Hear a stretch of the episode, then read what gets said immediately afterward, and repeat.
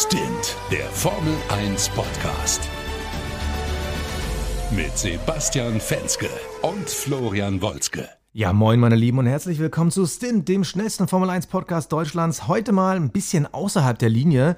Heute haben wir nämlich kein Rennen, aber wir haben einfach so viele Themen, wirklich unendliche Themen zu besprechen. Deshalb dachten sich der Flo und ich, ja, wir setzen uns mal hin, ganz gemütlich. Ich habe meinen Stint-Pullover an, den Flo mir mal geschenkt hat. Übrigens bestes Geschenk aller Zeiten. Zieh mir nebenbei ein bisschen Leichtathletik rein und rede mit dir über die aktuellen Themen der Formel 1.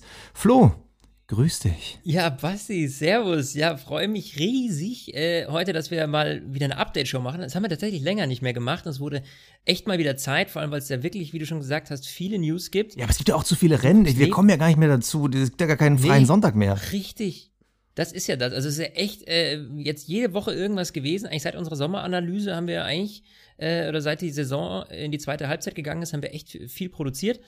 Und dann haben wir uns gesagt, da bleiben wir bei und jetzt machen wir mal eine Update-Show. Also äh, ich freue mich und ja, es wird nächstes Jahr noch anstrengender für uns, oh. denn wir müssen noch mehr produzieren, weil es gibt noch mehr Rennen. 22 Stück. Ja, und da, als das jetzt rauskam, der Rennkalender wurde, glaube ich, letzte Woche veröffentlicht. Ähm, und als da rauskam eben, dass es 22 sind, das hat dann nicht so alle gefreut. Auch nicht bei den Fahrern, richtig? Nee, also grundsätzlich, die Gerüchte waren ja schon länger im Raum, 22 Verträge waren dann wohl auch schon unterschrieben, aber jetzt ist es offiziell. Und äh, ich finde es interessant, dass wirklich die Fahrer auch mit die Ersten sind, die sich da so ein bisschen aufregen. Also besonders prominent war Max Verstappen, der ganz klar gesagt hat, klar, ich als Rennfahrer finde das geil, äh, ich bin jung, ich stehe am Anfang meiner Karriere, ich kann dir jedes Wochenende zeigen, was ich kann und machen, was ich, worauf ich Bock habe. Aber ich sage euch ganz ehrlich, unter den Mechanikern wird es Scheidungen geben. Und das finde ich von einem Fahrer echt schon heftig. Also, das ist ja. auch ein ganz klares Statement. Es heißt ja, oder für mich klingt da irgendwie so zwischen den Zeilen auch durch, dass die Fahrer bzw. die Teams intern auch diese, ich sag mal, sozialen Probleme kennen. Also neben den sportlichen äh, Wettkampfergebnissen, dass sie auch wissen, okay, du hinten, der Sven, der ist der Motorentechniker, also der versucht immer mal wieder ein, zwei Rennen im Jahr irgendwie nicht äh, fliegen zu müssen, damit er zu Hause bei seiner Familie ist, weil er einfach 21 Wochenenden nicht da sind und jetzt sind es 22 und dazu haben wir noch die Tests. Alles schon, das ist schon heftig. Ja, und du darfst ja nicht, darfst ja nicht vergessen, äh, so ein Fahrer, der kommt äh, Mittwoch oder spätestens Donnerstag dann an die Strecke. Ja, stimmt und haut am Sonntag dann wieder ab. So, die, die Mechaniker, die sind halt schon ab Montag, spätestens Dienstag an der Strecke. Und wenn du jetzt häufig Rennwochenenden hintereinander hast, äh, wie wir es ja dieses Jahr auch schon häufig hatten, dann springst du eigentlich von einem Rennen zum nächsten. Also du bist gar nicht zu Hause. Und das ist für die Mechaniker halt schon echt heftig. Also, und da haben ja sich viele schon drüber beklagt, dass die echt schon am Limit arbeiten. Und jetzt äh, wäre es nochmal mehr. Also, das sehe ich auch. Als, als Fan finde ich es ja cool. Ich freue mich auf die Rennen. Andererseits denke ich mir so, es wird schon so zum Alltagstrott. Also, es ist eigentlich. Ja. Ja, es ist, äh, dadurch wertest du jedes einzelne Rennen vielleicht auch ein Stück weit ab. Das ist auch so ein Argument, was ich öfter gehört habe. Und dem pflichte ich auch bei, weil ich habe jetzt nicht das Gefühl, dass ich, ja, wie soll ich sagen, dass ich irgendwie unterversorgt bin, was Formel 1 angeht. Das Gefühl habe ich eigentlich nur in der Winterpause, weil da ist natürlich lang. Also wir haben da von Anfang Dezember bis Ende März haben wir Leerlauf. Da ist letztlich nichts, außer dann irgendwann die Tests im Februar. Aber bis es so richtig losgeht, äh, ist dann Australien Ende März. Und wir wissen alle, Australien ist jetzt nie so das spektakulärste Rennen. Ähm, dementsprechend da ärgert es mich dann schon ein bisschen, dass ich im Winter nicht noch irgendwie so ein bisschen Entertainment rund um die Formel 1 habe. Ja gut, aber ich aber sag mal, sag, sei Jahr. froh. Ich meine, sonst würden wir jetzt Formel 1-Rennen nur noch in Doha und Katar haben. Und, äh, ja, ja. Also, nee, um äh, Gottes Willen. Ich sag mal so, wenn wir da jetzt nur noch die Wüstensaison hätten und dann die Europasaison und dann die Asiensaison, ist ja auch nicht so geil. Aber es ist halt genau so, wie du eben gesagt hast. Und während du das gesagt hast, dachte ich mir so, ja, was wäre eigentlich, wenn es so jeden Tag, so sieben Tage die Woche, jeden Tag ein Formel 1-Rennen geben würde? Dann würde es ja keine Ahnung, dann würde es dich ja nicht jucken, wenn man irgendwie mach, mal irgendwie Montag, Dienstag, Mittwoch zu tun hat. Ach Gott, habe ich drei Rennen verpasst. Genau das ist halt so, was ist dann wirklich zu viel? Wann schafft man es auch nicht mehr? Ich meine, jeder von uns, ich weiß ja, dass, ich glaube, 90 Prozent unserer Zuhörer sind männlich.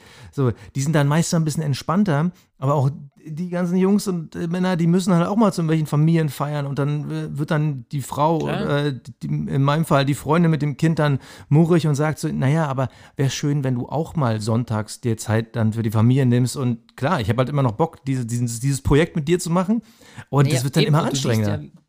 Du siehst ja, wie es bei uns schon ist. Also, äh, um Gottes Willen, ich möchte mich überhaupt nicht beklagen, weil ich liebe unseren Podcast und unsere Diskussionen. Aber klar, für uns ist es ja auch schon so, dass wir äh, wenn mich einer fragt, hey, was machst du Sonntag? Du, äh, Formel 1 und Podcast. Ja. so, ich bin raus. Ja, so, ne? Und jetzt stell dir mal vor, du bist Mechaniker und bist halt irgendwie mit diesem Thema von Dienstag bis Sonntag beschäftigt. Und irgendwo in der Weltgeschichte, das ist natürlich schwierig. Äh, also in dem Sinne muss ich tatsächlich Max Verstappen recht geben und Sergio Perez hat ihm da auch beigepflichtet. Er hat das ähnlich formuliert und gesagt, dass das echt äh, tricky wird, was die Auslastung angeht. Aber der größte Witz Ja, ist doch, gespannt, der größte Witz Ja? ist doch, äh, dass man quasi, um auch ein bisschen die Kosten zu sparen ne, und dann noch ein bisschen die Belastung runterzuschrauben, hat man die Tests um zwei Tage gekürzt. Also wir haben Ja. jetzt wieder, also wir haben keine unterjährigen Tests mehr. Okay, Nee, das war immer in Ungarn, ne? ich weiß gar nicht mehr, wo die immer waren, aber da war es ja immer so, dass die Tests ja quasi ein Wochenende verlängert haben. Die sind ja nicht irgendwo hingeflogen.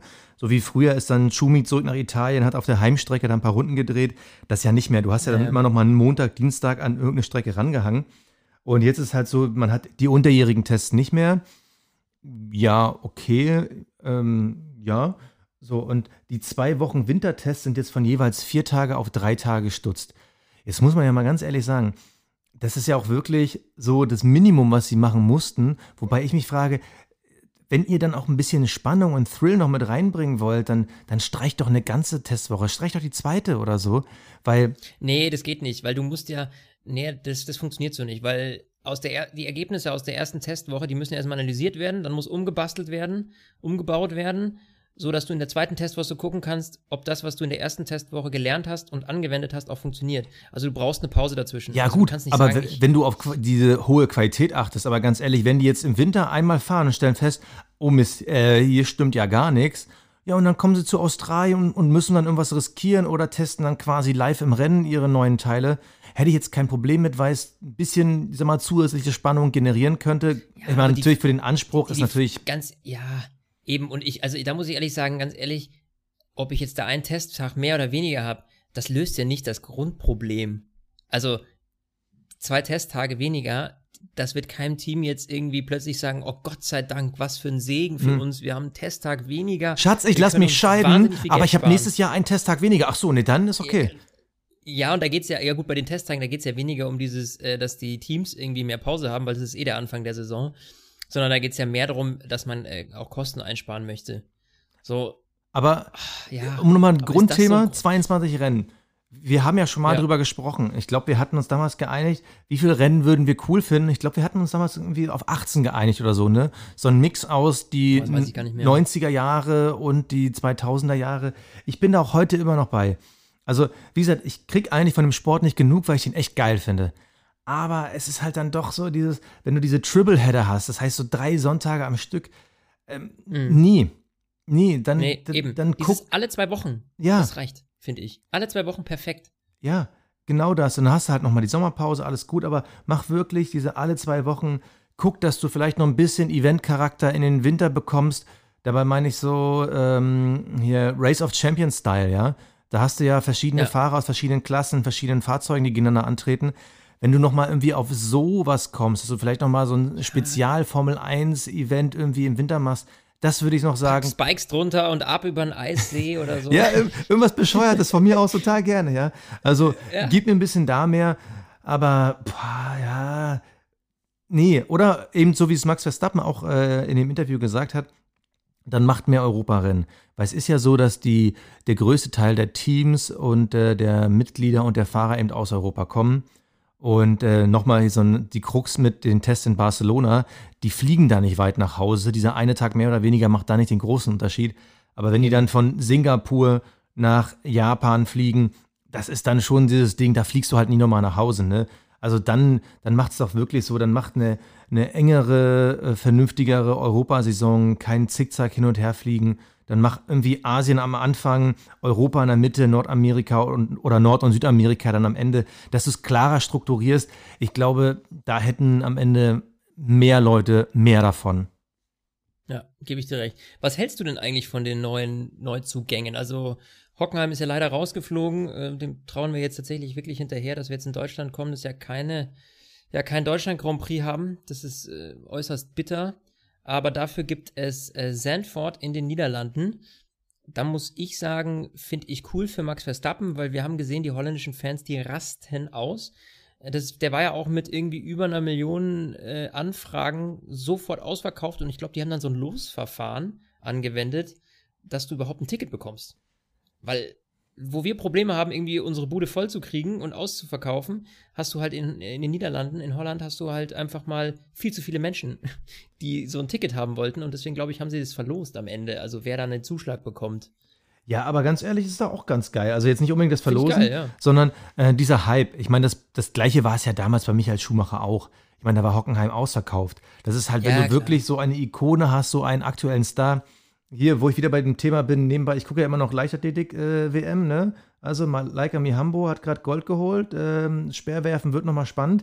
Aber da war es ja so, dass äh, gestern irgendwie drei Norweger äh, in einem Laufrennen waren. Ich weiß gar nicht mehr, was das war. 3000, 5000, irgendwas. Und äh, da hat der Kommentator vorhin gesagt, 1,5 Millionen Norweger haben das geguckt. Und man vergleicht, es wohnen nur 5 Millionen in Norwegen.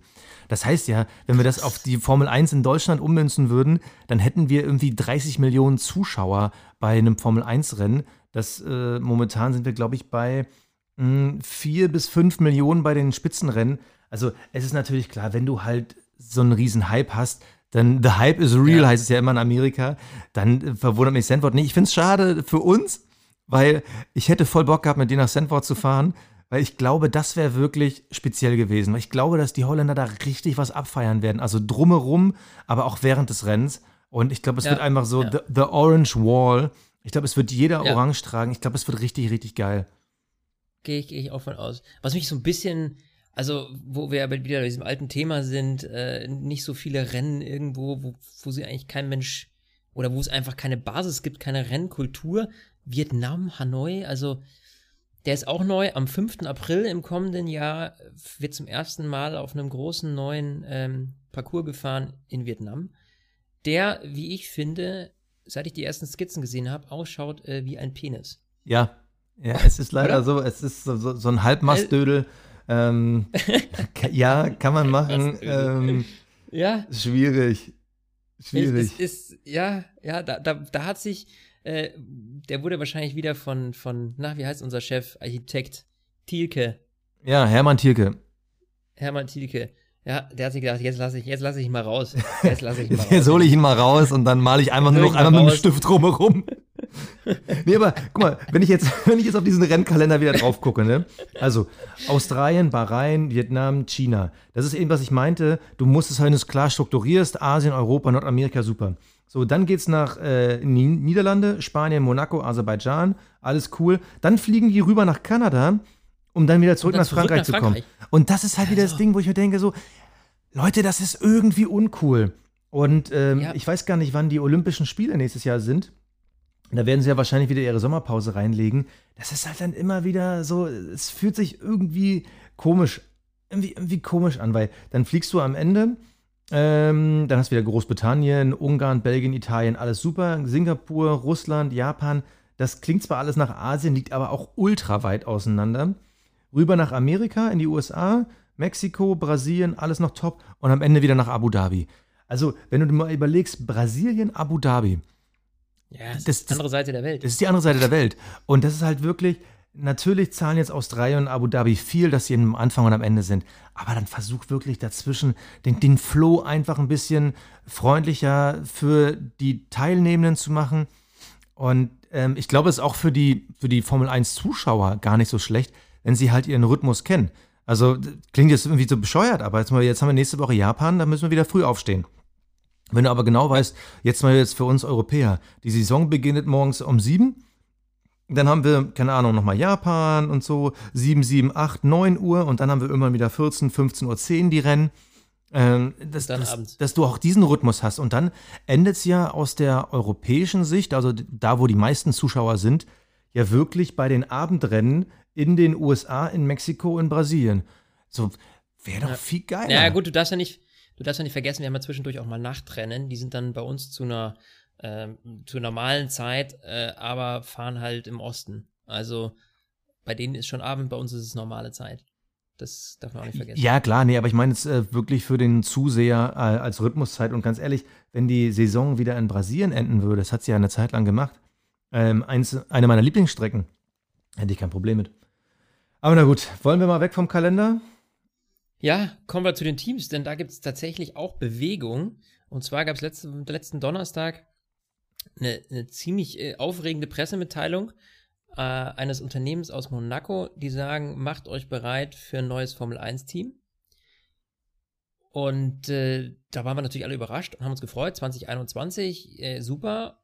So, und just kurz danach haut Liberty Media eine äh, Pressemitteilung raus, in der sie das dementiert, in der sie sagt, es gab noch keine ernsthaften Gespräche zu irgendwelchen neuen Personen oder neuen Unternehmen für ein neues Rennteam. So, das fand ich irgendwie so kurios. Man muss dazu sagen, dieses Team, dieses MIM-Team, äh, das sitzt äh, in Monaco und hat auch schon Pascal Wehrlein unter Vertrag. Endlich das kommst du darauf. Ey, du hast die Geschichte komplett falsch rum verkauft. Die, die richtige Schlagzeile wäre gewesen, das große Comeback von Pascal Wehrlein. Eventuell Comeback, weil das ist ja schon kurios, jetzt mal ganz ehrlich. Ja, weird. Sehr ich hau eine Pressemitteilung raus und sag, yay, äh, wir sind äh, scharf dran interessiert und es wird so kommen, bla bla bla und äh, es kommt bald ein neues Team für 2021 und dann kommt plötzlich Liberty Media ums Eck und widerspricht ihm. Also normalerweise solltest du dich doch da eigentlich absprechen. Also wenn das schon so weit ist, dass du safe kommst, dann dürfte ja Liberty Media dem eigentlich nicht widersprechen in der Pressemitteilung. Also es ist, das ist schon äußerst. Es ist sehr, sehr komisch. Vor allem, wer gönnt sich denn bitte diesen Aufwand, eine Pressemitteilung zu veröffentlichen, äh, wo dann. Naja. Wo dann schon Fahrer angekündigt werden, wo man halt sagt, ey, wir sind ready, ja, eben. Äh, wir haben hier ein, ein Ingenieursteam zusammen. Das Problem an der ganzen Sache ist, zwischen den Zeilen lesen. Also gut, ein Team, was dann bekannt gibt, ey, wir sind bei der Formel 1 2021 am Start. Und das ist ja nicht nur dieses äh, MEM Groove, übrigens sehr schön, äh, Monaco äh, Increase Management, also quasi äh, Wertschöpfungssteigerungsmanagement, finde ich sehr, sehr interessant. Äh, und das andere Team, wo ich den Namen natürlich viel geiler finde, äh, das Pantera Racing, also klingt auch irgendwie nach viel Lust und Laune. Ähm, auf jeden Fall, dass die das bekannt geben, klingt schon weird. Dass es dann ähm, äh, von der FIA bzw. von Liberty Media dann gesagt wird, nee, es gibt keine ernsthaften Gespräche, ist noch weirder. Aber wenn du mal zwischen den Zeilen liest, ähm, MIM hat bekannt gegeben, dass man erste ähm, Versuchsmodelle und Feldstudien gemacht hat und sich schon mal ein Team zusammengestellt hat und dann wenn die endgültigen Reglements für 2021 da sind, schaut man sich das genauer an. Das heißt, die sind quasi noch in einer Studienphase, sagen aber, sie würden gern. Ähm, Liberty Media sagt, wir führen keine ernsthaften Gespräche. Aber was ist denn ernsthaft?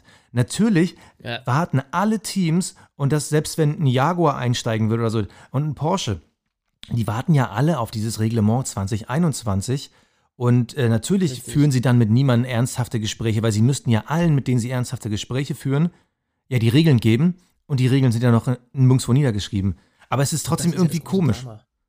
Naja, was, man, was da noch dazu kommt, was man da noch erwähnen muss, bevor wir übrigens auch noch aufs Reglement zu sprechen kommen gleich, ist, dass man sich mal überlegen muss, wer will denn neue Teams und wer nicht.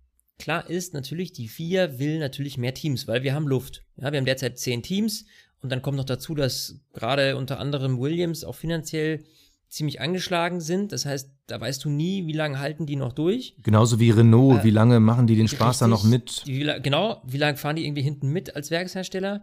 So, und das heißt, du musst dir natürlich irgendwie ein bisschen äh, Augen und Ohren offen halten. Wer könnte da noch kommen? Wie können wir das Feld voll machen? Weil es gibt Platz für insgesamt 24 Fahrer. Das heißt, für zwei Teams wäre praktisch noch Luft. So.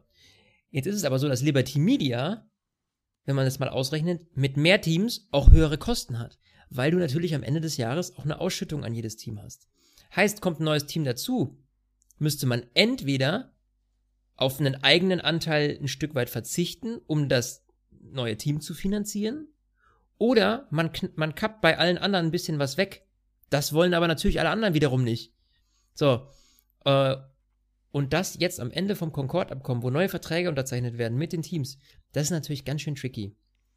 Und da muss ich ehrlich sagen, ähm, ja, das ist natürlich ein bisschen, bisschen schwierig, wobei am Ende des Tages hat Liberty Media zumindest den Gedanken, dass sie natürlich auch wollen, dass der Sport breiter gefächert ist. Und dementsprechend glaube ich schon, abgesehen von diesem Kostenpunkt, dass auch von denen ein neues Team gewünscht ist, um ehrlich zu sein.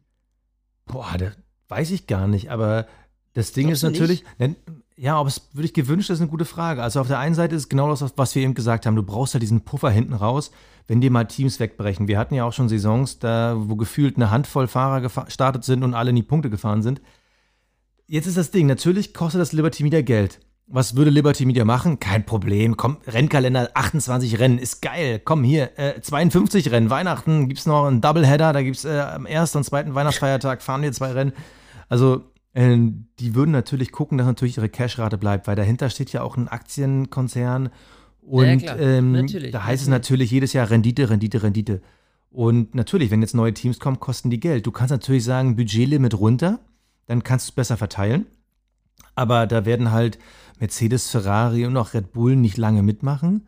Also ähm, die Frage ist immer, Oder? Wo, wo gehst du hin? Siehst du es halt kurzsichtig oder weitsichtig? Kurzsichtig wäre, Ja. wir brauchen Kohle. Weitsichtig, du musst dich gegen dein eigenes sag mal, ähm, Versagen absichern. Was ist, wenn dann welche abspringen?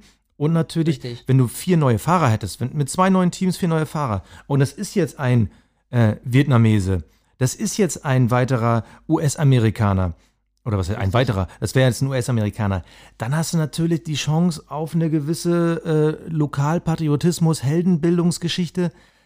Genau. Also, Ja, und äh, Ja. was du auch noch machen könntest, also es gäbe ja noch, noch eine Option, dass du sowas machst wie, einen, wie, eine, wie eine Einstiegshürde. Das heißt, wenn du als neues Team in die Formel 1 willst, dann musst du dich einkaufen. Das ist ja auch noch so ein Ding. Also die, die Frage ist natürlich, wie, wie hoch setzt du das an, um eventuell neue Teams nicht sofort zu verschrecken. Aber das wäre auf jeden Fall noch eine Option. Nur ich weiß nicht, ob die Formel 1 gerade so geil ist für Hersteller, dass sie so eine Hürde überwinden wollen würden. ich sag dir Weißt mal du? ganz ehrlich, als wir das erste Mal über das neue Reglement 2021 gesprochen haben, das war dann irgendwann, glaube ich, letztes Jahr, wo halt bekannt wurde, man will da halt einen krasseren Umbruch haben. Wenn du da die Regeln festgeschrieben hättest, hättest du eine, fett eine Tür aufgemacht für neue Hersteller. Wir reden jetzt davon, dass Ende Oktober 2019 die Regeln kommen sollen. Das heißt, jedes Team oder jeder Millionär, der sich denkt, oh geil, da mache ich mit, die fangen dann an, Strukturen aufzubauen, Hallen aufzubauen, Personal zu finden, unter Vertrag zu nehmen. Dann hast du schnell Ende des Jahres, dann müssen die dieses neue Auto entwickeln. Die müssen Motorenpartner finden. Also ich gehe fest davon aus, dass wir wahrscheinlich in diesem Jahrzehnt keinen neuen Motorenpartner mehr sehen, weil jeder, der nicht 2021 einsteigt, und das ist selbst für die Motorenhersteller, das ist zu wenig Zeit mittlerweile, ähm, der wird sich das nicht antun, à la Honda erstmal fünf, sechs Jahre hinterher zu gurken. Und ähm, jedes Team, was zu 2021 nicht neu einsteigt, wird es auch die nächsten zwei, drei Jahre danach nicht tun. Und da glaube ich, dass da FIA, Liberty Media, dass die sich da selber ein großes Problem irgendwie ins Haus holen, weil sie eigentlich momentan Neueinsteiger unfreundlich sind. Woran das liegt, werden wir gleich sprechen, weil man sich halt bei den Regeln nicht einigen kann. Und ähm, äh, da, da, da leidet die Formel 1, glaube ich, auf Dauer drunter, um wirklich die Tür aufzumachen für neue. Im Gegenteil, es werden eher alte, glaube ich, gehen. Das heißt, dass Williams verschwindet, keine Ahnung, glaube ich persönlich nicht, aber ist natürlich immer möglich. Ich glaube persönlich sehr daran, dass Renault wirklich als ähm, Werksteam in den nächsten zwei, drei Jahren vielleicht wirklich aussteigt. Vielleicht bleiben sie noch Motorenlieferant, aber dass sie sich das Werksteam nicht mehr gönnen. Und dann wirst du schon wieder in so einen Strudel kommen. Also Ja, schwierig. recht, aber das ist halt auch ein Drama, ganz ehrlich. Das muss ich echt sagen, das geht mir auch langsam ein bisschen auf den Keks, dieses Hin und Her. Man wollte Regeln haben, die das Feld enger zusammenbringen. Die Angefangen einfacher sind. Von dem Budgetdeckel über eine Aerodynamik, die vereinfacht ist, die vor allem so ist, dass du eben diese verwirbelte Luft nicht mehr so erzeugst und dass das Hinterherfahren erleichtert wird. Ähm, mehr Ground-Effekt, ja, all solche Dinge. Und ja, durch, dadurch, dass du irgendwie versuchst, alle Teams unter einen Hut zu bringen, ist es halt natürlich immer so, dass jeder immer bei jedem Vorschlag irgendwas dagegen hat. So, und am Ende ist das mittlerweile, sind wir an einem Punkt gekommen, wo das ganze Reglement so verwässert ist. Sprechen wir mal über die Einheitsteile angefangen. Da geht es darum, dass man ursprünglich die Idee hatte, hey, wir vereinheitlichen die Bremsen, wir vereinheitlichen das Innenleben vom Getriebe. So, jetzt ist es soweit, dass wir weder das eine noch das andere haben. Weil die Teams sagen, nee, dadurch geht auch so ein Stück weit dieser Technologiekonkurrenzkampf verloren. Die Formel 1, äh, die lebt auch von eben von diesem, von diesem Entwicklungskampfgeist und äh, verstehe ich auch alles. So, aber, äh, und das bei so, ich sag mal in Anführungsstrichen simplen Bauteilen, aber ganz ehrlich, interessiert uns Zuschauer, ob Team A eine andere Bremse hat als Team B? Genau So. das. Nein.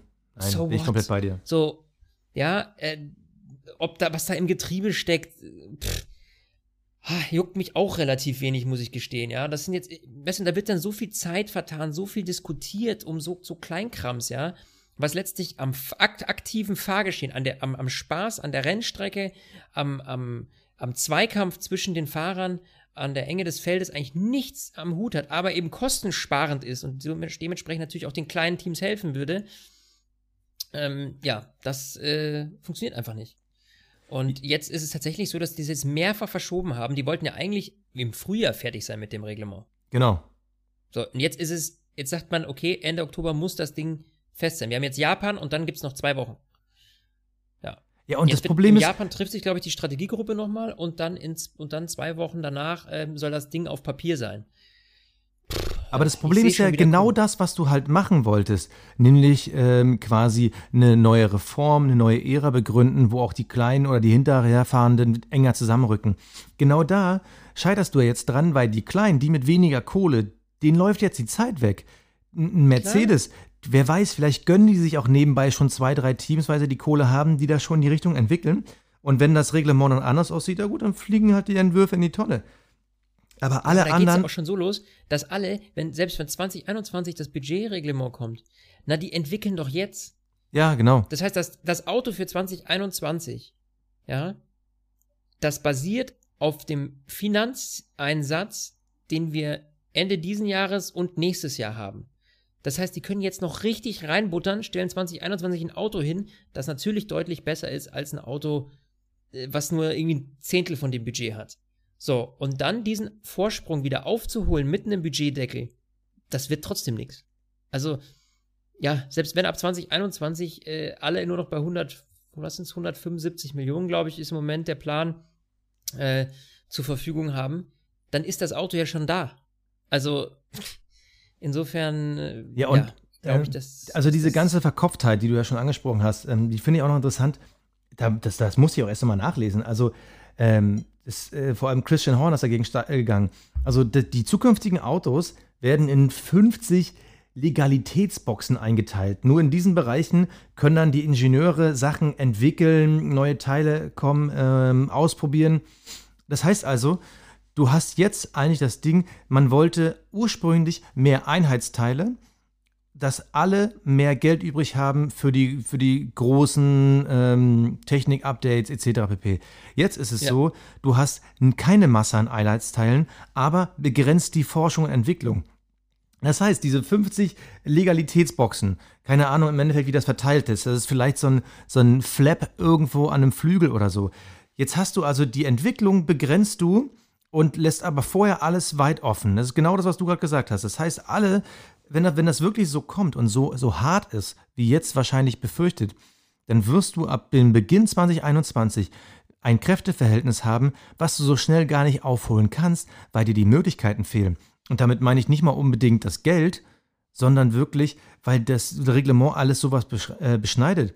Also ich warte ja irgendwie darauf, dass sie dann wirklich sagen, du darfst nur noch irgendwie 17 neue Teile im Jahr bringen, kannst dir aber aussuchen, ob es ein Motor ist oder ein Heckflügel.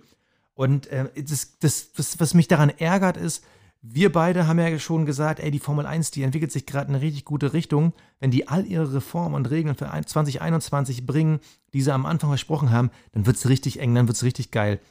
Und mittlerweile Ja. kippt es bei mir. Ich habe mittlerweile kein gutes Gefühl, dass dieses neue Nee. Reglement wirklich eine richtig geile neue Ära hervorbringt. Die haben ja sich auch nicht mal richtig auf einen neuen Motor geeinigt. Also es hieß ja immer, dass es irgendwie bei einem V6 bleibt, aber ist das jetzt mit einer MGUH oder MGUK und so?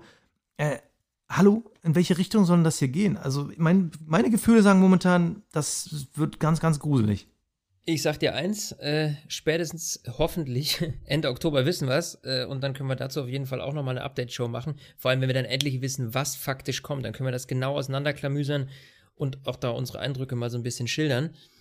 Ähm, Aber übrigens, was ich noch, äh, hast Ja. du, was ich übrigens aber sehr interessant fand, äh, ja, Und zwar diese eine Idee, ich glaube, es war von Andy Green, dass man keine Standardteile macht, sondern gratis Ah ja, Informationen Source. über Teile austauscht. Das heißt, es gibt halt nicht ähm, einen Hersteller, der eine Bremse oder äh, sagen wir nicht Bremse, äh, ein Hersteller, äh, der ein Getriebe für alle entwickelt, sondern Forschung und Innovation werden halt zentral geteilt für alle. Die Frage ist, ob das jetzt die Teams freigeben oder ob das dann quasi einen externen gibt, der quasi die Standards in der Entwicklung vorgeben. Aber die Teams bekommen Nee, quasi alle die gleiche Blaupause und können sich daran abarbeiten. Ähm, oder um es vielleicht noch Nee, pra praktischer zu machen, ganz kurz, dieser F-Schacht damals, dass du quasi diese Luftleitung durch die Nase hast. So, da mussten die Teams ja erstmal wirklich äh, in ihre CFD-Simulation, in ihre Windkanäle, um rauszukriegen, verdammt, wie geht das? So würdest du natürlich dann jetzt ein Mercedes zwingen, die Teile, die Pläne für die Teile rauszugeben und die anderen es dann nachbauen. Die haben dann eben ein bisschen Zeit, bis es dann alles funktioniert und so. Finde ich einen interessanten Gedanken. Äh, die ganzen Details sind da nicht raus, wie das würdig faktisch aussehen sollte, aber ich finde es interessant. Ja, gebe ich dir recht. Also der Punkt ist halt, da musst du halt dann überlegen, okay, bei welchen Dingen lässt du das zu? Also das wird natürlich nicht bei, also das, das kannst du eben bei solchen Teilen machen wie Getriebe, wie Bremsen etc. Also Dinge, die jetzt, sage ich mal, faktisch das Renngeschehen nicht extrem beeinflussen, aber vielleicht einen kleinen Vorteil bringen. Da fände ich es auch gut, also was, was soll's, ja, wenn, man, ganz ehrlich, beim Thema Bremsen, warum sollen die da irgendwie Millionen reinstecken? Packt das in, in, in, in andere Bereiche, ja, die irgendwie, äh, ja, äh, weiß ich nicht, die einfach, einfach spannender auch für den Zuschauer sind.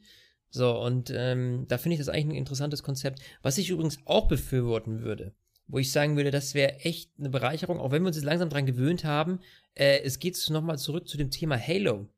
Denn die, äh, auch wenn das jetzt irgendwie bei der Formel 1 kein Thema mehr gespielt hat, aber ihr erinnert euch vielleicht noch an das Thema Shield. Das war ja diese Art, äh, diese, diese Art äh, Kunststoffglas äh, äh, Front, die man quasi drauf hatte, wie so eine Art Windschutzscheibe. Ja, und da hatte Sebastian Vettel damals äh, unter anderem auch getestet und gesagt, boah, mir wurde total schlecht im Auto, weil diese Krümmung, die hat mir so das Gesicht verzerrt. So, und diese Probleme müssen wohl mittlerweile ziemlich weit behoben sein, weil in der Indica Series, da hat man das getestet und da kommt das jetzt. Und da funktioniert das einwandfrei. Und ich muss sagen, ich finde das optisch deutlich geiler als den Halo. Das ist es.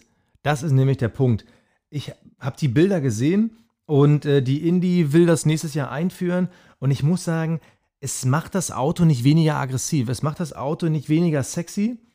Und Richtig. ich, ich finde das, Das ein bisschen ja- geil. Und ja, Halo ist ja immer noch, wir haben uns an Halo gewöhnt, weil das mittlerweile gut in die äh, Aerodynamik des Autos und die Lackierung eingebaut wurde.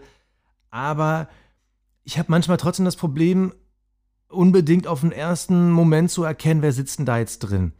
Und ich muss sagen, also diese Art und Weise, wie sie jetzt diese, äh, ja, im Endeffekt PVC-Windschutzscheiben da auf die Indies gebaut haben, das finde ich schon ein bisschen geil. Vor allem, du kannst ja dann Ja. trotzdem äh, einen gewissen Halo-Rahmen hast du ja dann trotzdem äh, verstärkt in, in den Kantenlängen der Glasscheibe drin. Aber, also PVC-Scheibe, nicht Glasscheibe. Aber ja, es sieht PVC halt, ist es, glaube ich, auch nicht. Es ist nochmal so ein spezieller Stoff, aber ähnelt PVC auf jeden Fall. ja, also, ja. Ja, ja. So, aber ich empfehle wirklich allen, die da mal irgendwie Bock drauf haben, googelt das mal. Also der neue Aeroscreen bei der Indica-Serie, das sieht ganz geil aus. Und ganz ehrlich, wenn du mich jetzt fragen würdest, ähm, ja, Halo hat bisher auch gute, gute Arbeit geleistet, da darf man nichts gegen sagen. Halo war wirklich, hat schon ein, zwei Mal wahrscheinlich stärkere Unfälle verhindert. Aber wenn sich die FIA das nochmal überlegen sollte, und vor allem, wenn es darum geht, 2021 sehen denn unsere Autos auch sexy, sehen die aggressiv, sehen die schnell aus. Ich finde, da man hätte nicht zu schnell das Thema vom Tisch nehmen sollen, vor allem Nee, für haben die- 2021. Haben die, die haben ja auch schon gesagt, sie beobachten das bei der Indica-Serie und äh, haben das auf jeden Fall noch äh, auf dem Schirm. Also, die werden das nicht, nicht ad acta legen. Aber man hat irgendwie lange nicht drüber gesprochen. Glaubst du ernsthaft, dass die sich irgendwann nochmal die ja, Zeit warum nehmen? sollten die das, warum sollten die das nicht machen, wenn das geiler ist? Ganz ehrlich, wenn das bei der Indica-Serie super funktioniert und das optisch geil aussieht, warum diesen scheiß Halo lassen? Ja, gut, Auch, wir gut. haben uns jetzt dran gewöhnt, ja, aber was spricht dagegen? Das ist ja jetzt kein Teil, was jetzt, oder wo ich jetzt sage, das wäre jetzt irgendwie extrem kompliziert zu ändern, wenn man eben bei der Indica-Serie da schon, schon gute Erfahrungen gemacht hat. Okay, bin ich Und die bei dir. ähnlich, ähnliche Spezifikationen am Ende. Ja, okay, vor allem wenn du halt mit Liberty Media ein amerikanisches Unternehmen hast, was natürlich auf dem Heimatmarkt gegen die Indies antritt. Auf der anderen Seite hättest du bei der Formel 1, man könnte es ja vielleicht ein bisschen gefährlicher verkaufen, indem man sagt, ah, ohne Scheibe hier, ah, ja, ja, ist das gefährlich. Also um vielleicht Ach, noch ein ja. Unterscheidmerkmal zu haben, aber ähm, ich bin gespannt. Also wie gesagt, Autos sehen geil aus, guckt euch da mal rein. Ja. Oder auch gerne die Meinung äh, von unseren Zuhörern. Schreibt uns, schreibt uns bei Twitter, Facebook, Instagram. Äh, Instagram sind ja am schnellsten, muss ich jetzt mal ganz ehrlich gestehen. Äh, ich weiß auch nicht warum. Aber sagt uns mal eure Meinung, das würde uns interessieren.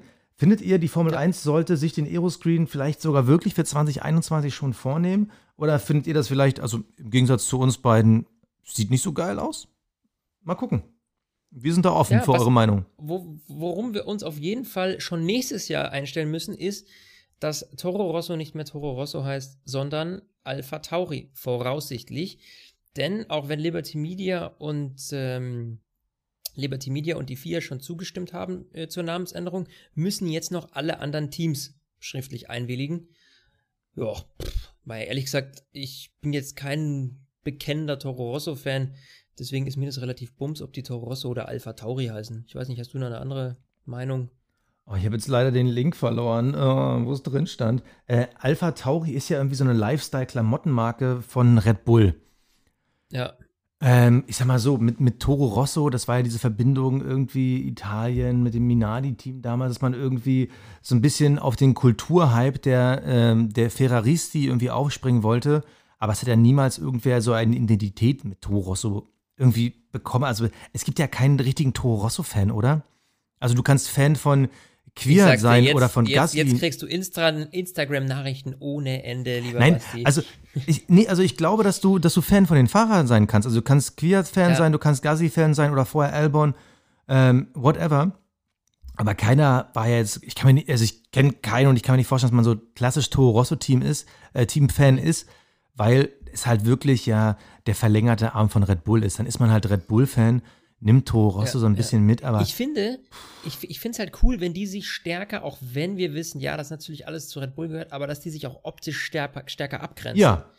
Das, das fände ich cool. Also, wenn die jetzt mit Alpha Tauri zur Namensänderung auch noch äh, komplett neues Design, neues Logo etc. haben, dann wäre das ganz cool. Aber dieses nur einfach das Blau ein bisschen dunkler machen, irgendwie und matt und ja.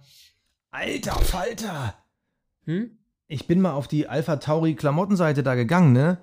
So, ja. das erste, was mir empfohlen wird, ist die 800 Euro Übergangsjacke, ähm, gefolgt von der 700 Euro Winter-Downjacke. Ja, okay, Downjacken kosten ein bisschen mehr, aber okay, das ist jetzt auf jeden Fall ja. keine Marke, mit der, äh, ich sag mal, Red Bull jetzt irgendwie versucht, ich sag mal, so klassisch wie Marlboro oder HP oder keine Ahnung, was so bei der breiten Masse anzukommen. Das ist ja wirklich, huiuiui, also sieht nicht schlecht aus, okay, aber ja, ein Hemd kostet ein Huni. Das ist schon so äh, Ralph Lauren-Niveau, was Preis angeht, würde ich sagen. Ja, siehst du, jetzt haben wir auch noch mal, ey, wir könnten ja auch noch Lifestyle-Blogger werden. Nee, also, äh, kommen wir nochmal auf den Punkt zurück, den du gerade gesagt hast. Da bin ich komplett bei dir. Denn sie müssten sich optisch mal ein bisschen abheben, dass du ein bisschen mehr Sympathie, glaube ich, für die entwickelst.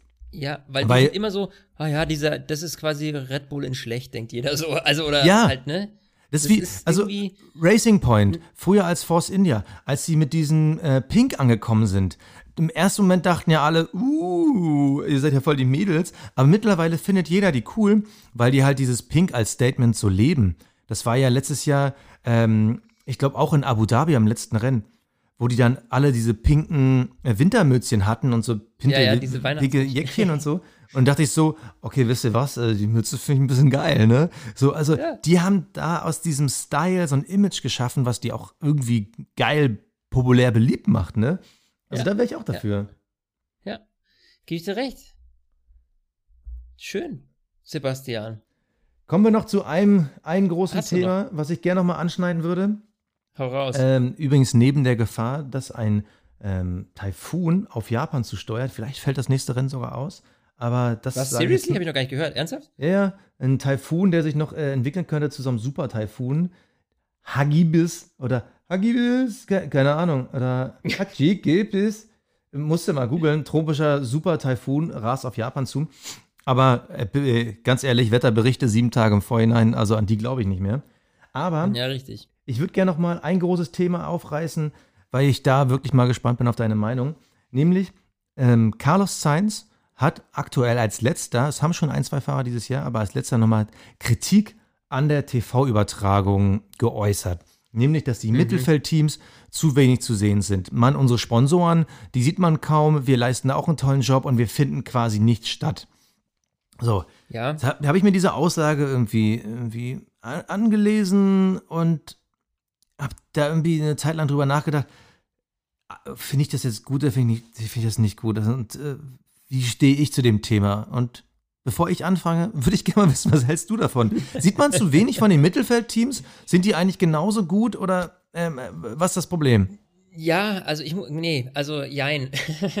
also ich, ich muss ehrlich gestehen, ich finde, die Regie sollte grundsätzlich immer dahin gehen, wo es gerade am spannendsten ist. Das heißt, ähm, wenn du eben eine, eine Gruppe hast im Mittelfeld mit vier, fünf Autos, die miteinander herfahren, wo der eine den anderen überholt, dann musst du halt dahin gehen. Wenn aber an der Spitze ein Max Verstappen zwischen einem Lewis Hamilton und einem Charles Leclerc und einem Sebastian Vettel hängt, dann, so, ja, dann ist schon klar, dass du natürlich vorne mit dabei bist.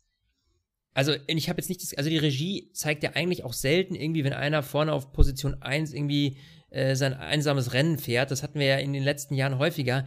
Da war irgendwie ein Lewis Hamilton oder Nico Rosberg auch nie im Bild, weil der halt irgendwie 30 Sekunden vor allen anderen war. So, ich habe jetzt persönlich nicht so dieses Gefühl, muss ich gestehen. Ähm, andererseits muss man natürlich auch sagen, ja, so ein Sponsor von einem Carlos Sainz, der wird höchstwahrscheinlich auch weniger bezahlen als ein Sponsor von einem Mercedes. Ja, oder er zahlt extra viel dafür, dass Carlos Sainz da fährt. Oder Fall Kubica zum Beispiel oder Stroll. Ja. Ja, also äh, gut, äh, im Grunde genommen jetzt aus, aus der Fanperspektive, ich finde ja schön Spannung und Action auf der Strecke zu sehen. So. Das heißt, ich will eigentlich prinzipiell immer die Stellen sehen, wo es gerade am spannendsten ist und am spektakulärsten. Und wenn das halt im Moment, muss man halt einfach so sagen, ist natürlich die Priorität schon in der Spitzengruppe, weil du eben vorne auch wieder ein engeres Feld hast. Weil da eben viel abgeht. Siehe die Kämpfe zwischen äh, Charles Leclerc, Max Verstappen zum Beispiel in äh, Österreich. Oder eben, wenn du diese, diese Truppe vorne hast, Lewis Hamilton, Charles Leclerc, Sebastian Vettel etc. Und da finde ich schon, dass natürlich dann die Spitzengruppe Priorität hat.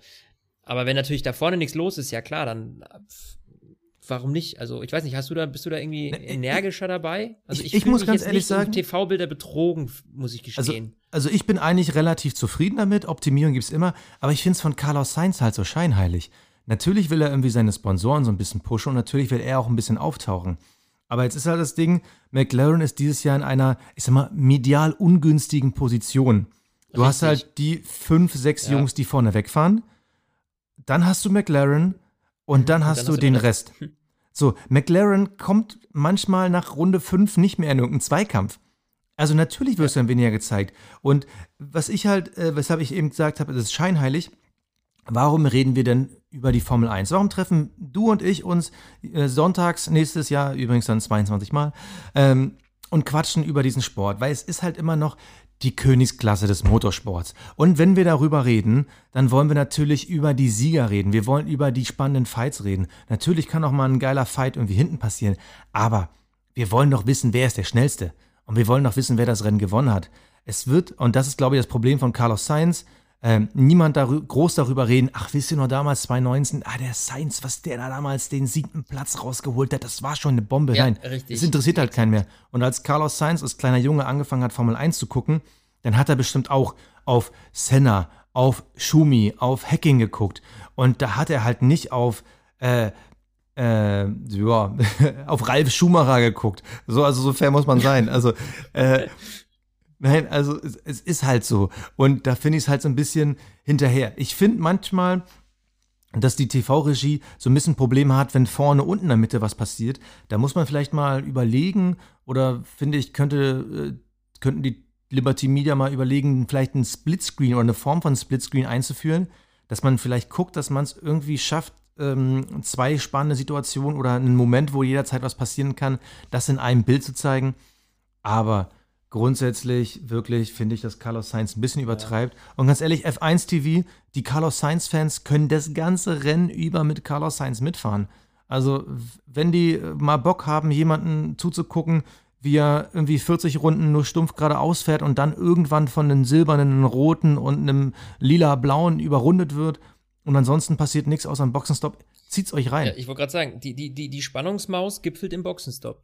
Ja, also ich finde, die Regie macht einen relativ guten Job und äh, ich kriege relativ viel mit, auch von dem, was hinten passiert. Und du sagst es, wenn halt bei der Formel 1, wenn vorne was passiert, tut mir leid, aber dann musst du vorne sein. Willst du, ja. weil gerade ein äh, Fight um Platz 11 ist, irgendwie den Fight um Platz 1 verpassen? Niemals, dann, dann würde ich das ja nicht mehr gucken. Ja, gebe ich dir recht. Oh, das war jetzt leidenschaftlicher als geplant hatte, aber das kam einfach so, das kam einfach so raus. Voll aufgegangen bei dem Thema. Ja, so. ich, ähm, wenn du nichts mehr hast, dann würde ich sagen, hören wir uns und zwar alle zusammen hoffentlich nächsten Sonntag und zwar früh aufstehen, Freunde der Sonne, 7.10 Uhr das Rennen in Japan. Wir sind natürlich kurz darauf mit dem Podcast wieder da. Ich denke mal, bis Mittag um 12 sollten wir es schaffen, so ja, um den Dreh. Wir geben mal Gas. Ne? Ah, geben mal Gas. Ne? Sind wir früh dran. Bis dahin, macht's gut. Ich freue mich. Ciao, ciao. Ciao.